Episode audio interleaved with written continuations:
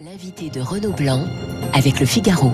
Bonjour Hubert Védrine. Bonjour. Ancien ministre des Affaires étrangères, on va j'ai beaucoup de questions à vous poser euh, sur l'Europe, sur la COP 26, sur les pêcheurs français et anglais, sur le nouvel exécutif allemand. Mais j'aimerais tout d'abord euh, vous faire réagir à l'édito de, euh, de Guillaume Tabar. Qu'est-ce que vous attendez de, de, de l'intervention télévisée demain soir d'Emmanuel Macron?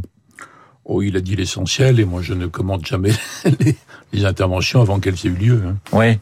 Donc euh... une combinaison de de sujets et d'arguments euh, politiques ou liés à la pandémie. Bon, donc euh, bah, je vous inviterai à ce moment-là pour en parler non, plus plus longuement. Pas là-dessus, il y a de meilleurs experts que moi. Mais euh, je voudrais qu'on, j'ai cité pas mal de sujets qui m'intéressaient. Je voudrais quand même qu'on débute aussi avec les États-Unis. Joe Biden a soufflé ce week-end les les un an de, de, de sa victoire. Que vous inspirent les premiers mois de Joe Biden à la Maison Blanche Alors justement, on est dans une phase d'incertitude par rapport aux États-Unis et par rapport à l'Allemagne. C'est oui. deux points importants pour nous. Par rapport à Biden, le, le bilan n'est pas mauvais, disons, on va dire, il est, il est entre les deux, entre les deux. Évidemment, ça n'a rien à voir avec les illusions que s'étaient fait les Européens qui haïssaient tellement Trump qu'ils avaient idéalisé l'administration Biden. Mais j'ai dû, pardonnez-moi, mais j'ai l'impression qu'on a toujours du mal à définir qui est véritablement Joe Biden en, en, en France et en Europe. Oh, oui, mais c'est une quête un peu vaine parce qu'il suffit d'étudier le, la ligne, les décisions ouais. qui sont prises et on voit que l'Amérique continue à être sur la ligne America First, enfin comme tous les présidents américains. Donc ouais. c'est plutôt les illusions européennes qu'il faut reconsidérer. C'est pas tellement que Biden soit mystérieux.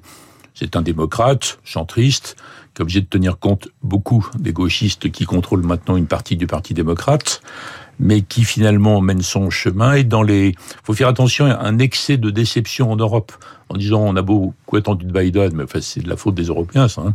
C'est pas de sa faute à lui. On a beaucoup attendu, puis quand même il est dur, et puis il fait passer les intérêts de l'Amérique euh, en premier. On a vu la désinvolture, pour pas dire le désintérêt, en ce qui concerne les conséquences pour la France du changement de, de, pied en Australie et donc aux États-Unis par rapport à la positionnement par rapport à la Chine, bon tout ça, mais ils sont désinvoltes par rapport à leurs autres alliés, ce qui est une erreur évidemment puisque les, Américains, les Américains ont besoin d'alliés quand même dans rapport dans l'affaire chinoise. Bon, du coup, il y a eu beaucoup de commentaires négatifs en France. À ce, à ce, sujet. Mais en même temps, il vient de réussir quand même à faire passer un plan. Oui, son plan d'infrastructure. Infrastructure hein. qui est 1200 milliards de dollars. C'est géant. Alors évidemment, comme c'est deux ou trois fois moins que ce qu'espéraient les plus engagés, il y a des critiques en disant c'est pas assez, c'est décevant. Enfin, toute décision dans n'importe quelle démocratie est, est, submergée sous le flot des critiques immédiatement. Ça, c'est l'époque moderne. Mais il a quand même réussi à le faire passer. Avec 13 voix des républicains. Ouais, il ouais. a manqué 6 voix, justement, les, des démocrates gauchistes. Ça n'a rien à voir pourtant avec les infrastructures, leur positionnement gauchiste. Mais il a quand même réussi à le faire passer. Puis un autre, il y a un autre plan en préparation qui s'appelle le Build Back Better, BBB, qui sera peut-être voté courant novembre. Donc il a des résultats. C'est laborieux, c'est difficile, c'est un pays divisé, euh, l'écart est maigre, et beaucoup de gens se demandent si, dans un an, dans les élections qu'on appelle de mid-term, ouais. les démocrates vont garder le contrôle qu'ils ont ric-rac, voyez, qu'ils peuvent garder, mais c'est pas sûr. Donc il y a une incertitude sur la suite en ce qui concerne la deuxième partie du mandat Biden, évidemment pour euh, la nouvelle élection présidentielle. Hubert Védrine, vous parliez... Donc, on ne sait pas jusqu'où va aller cette politique euh, Biden, mais il faut surtout corriger les rendre les attentes européennes plus réalistes, et il faut savoir si les Européens vont accepter avec la France de concrétiser les ouvertures de Biden que le président Macron a obtenues en protestant vigoureusement, à juste titre, dans l'affaire australienne. Justement, cette affaire australienne, est-ce que, ça y est, cette fois, elle est derrière nous Est-ce qu'elle va laisser des traces importantes entre Français et Américains, entre Européens et Américains? Alors, elle n'est pas derrière nous en ce qui concerne la France et l'Australie, parce que est-ce qu'il y a moyen de retravailler avec les Australiens, en tout cas avec ce gouvernement, ce Premier ministre qui a complètement changé de pied et qui avait menti sur l'importance du du contrat français, je ne sais pas, c'est le plus difficile. Les États-Unis, on voit que la France essaie de, de jouer le jeu en essayant d'utiliser le mieux possible les quelques phrases un peu embarrassées donc que Biden a prononcées. Euh, il, a reconnu que ça avait été mal géré par la ouais. Maison Blanche. On sait maintenant que ça avait été délégué à des spécialistes de l'Asie et qui ont, euh, ils voulaient pas humilier qui que ce soit. Mais le, la question européenne n'existait pas. D'ailleurs, c'était pas un accord entre l'Europe et l'Australie. Hein. Non, non. C'est un accord France-Australie. Donc ça désavoue pas l'Europe. Mais la question française ne comptait pas pour l'équipe euh, Biden. Donc c'est ça qu'il faut essayer de rattraper. Et comme je disais il y a un instant, ça va dépendre de l'attitude des Européens donc de la future euh, coalition allemande, sur ce point. Est-ce qu'ils voudront exploiter un peu, disons, le petit feu orange qui a été donné par Biden? Oui, c'est bien que les Européens s'affirment plus en, en complément de l'Alliance Atlantique, mais il y a quand même un chemin là possible. Donc là, ça dépend plutôt des autres Européens Alors, sur ce point. Justement, vous parliez de, de, de l'Allemagne, se met en place un, un, nouvel exécutif. Olaf Scholz qui sera le, le, futur chancelier, ça change quelque chose pour, pour nous ou pas? Oui, enfin, oui et non, il y a des continuités formidables dans la politique des grands États, mais ce qui change, c'est de savoir qui sera ministre des Finances. Parce que selon que c'est le, le leader euh, des centristes de l'FDP, M. Linden, Linden, Linden pardon, excusez-moi, Et où euh, le représentant des, des Verts, M. Abeck, c'est pas la même chose. Oui. Alors le représentant du FDP est très rigoureux oui. sur les équilibres Donc c'est pas forcément une bonne nouvelle pour nous. Non, en effet. Donc je réponds à votre question en, disant, en, disant, ça. Mais tout dans cette coalition va pas être facile pour nous. Alors qu'on voyait bien qu'avec Madame Merkel, à la fin, monsieur, en gros, on, on a beaucoup exagéré dans les, les compliments géographiques là dans son bilan, quand même à la fin, elle se rapprochait un petit peu, on va dire, des, des attentes françaises, des productions françaises sur l'Europe. Mais mais ils vont être compliqués sur l'énergie. Oui. Il y a une vraie, un vrai bras de fer sur le nucléaire, parce que l'Allemagne fait tout pour que le nucléaire ne soit pas accepté dans ce qu'on appelle la taxonomie, dans les énergies de transition, donc il faut quand même garder. Alors il y a peut-être un deal possible avec le, le, le, gaz et le nucléaire, mais enfin il y a un bras de fer qui est pas fini, et cette coalition va être peut-être pire que la précédente là-dessus. Et sur la défense, et l'affirmation européenne, ils sont pas du tout en phase. La CDU à la fin l'était plus un, peu plus. Enfin, pas la CDU, pardon, Madame Merkel. Mais il va falloir attendre forcément le résultat de l'élection présidentielle pour que ça se mette en marche, parce que là, on est, on va être sur quelques mois de, de tâtonnement, là, Hubert Védrine. Oui, mais on le sait déjà, ça. Oui. On sait déjà, on connaît leur position, on sait sur quoi ils discutent. Donc, il faut pas s'attendre à une coalition facile pour nous.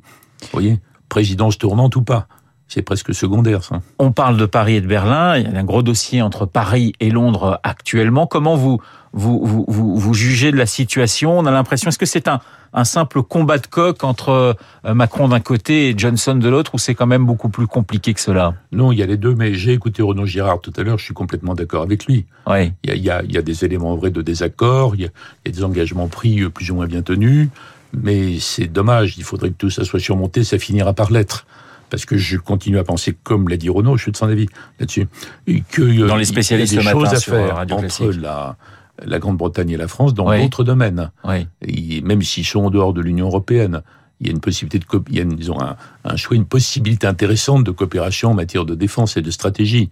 Il y a toujours un, un traité qui a été signé qui est bilatéral. Et puis sur d'autres grands sujets dans le monde, il y aura une concertation à mener. Donc euh, j'espère qu'on va trouver des, des solutions. C'est vrai qu'il y a un peu d'exagération à caractère intérieur de politique. Bon, il y a un vrai désaccord parce que euh, l'accord est pas assez précis sur les, les droits des pêcheurs des uns et des autres. De toute façon, on pêche trop par ailleurs, hein, si on raisonnait écologiquement. On est quand même dans le monde entier en situation de surpêche.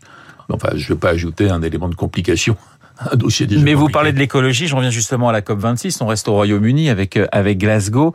Euh, vous avez le sentiment, là il y a eu quelques accords qui ont été signés la, la, la semaine dernière, vous avez le sentiment bah, qu'on avance, pas forcément assez vite, mais, mais qu'on avance ou que c'est encore des manifestations qui montrent que bah, on peut rien faire sans la Chine et les États-Unis?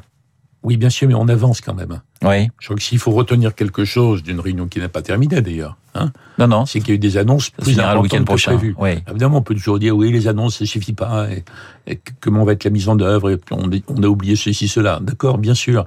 Mais le, il y a une course de vitesse entre la dégradation des conditions de, qui permettent la vie sur la planète et d'autre part ce que j'appelle l'écologisation, processus à long terme, hein, 10, 20, 30, 40 ans dans les domaines, et on avance quand même.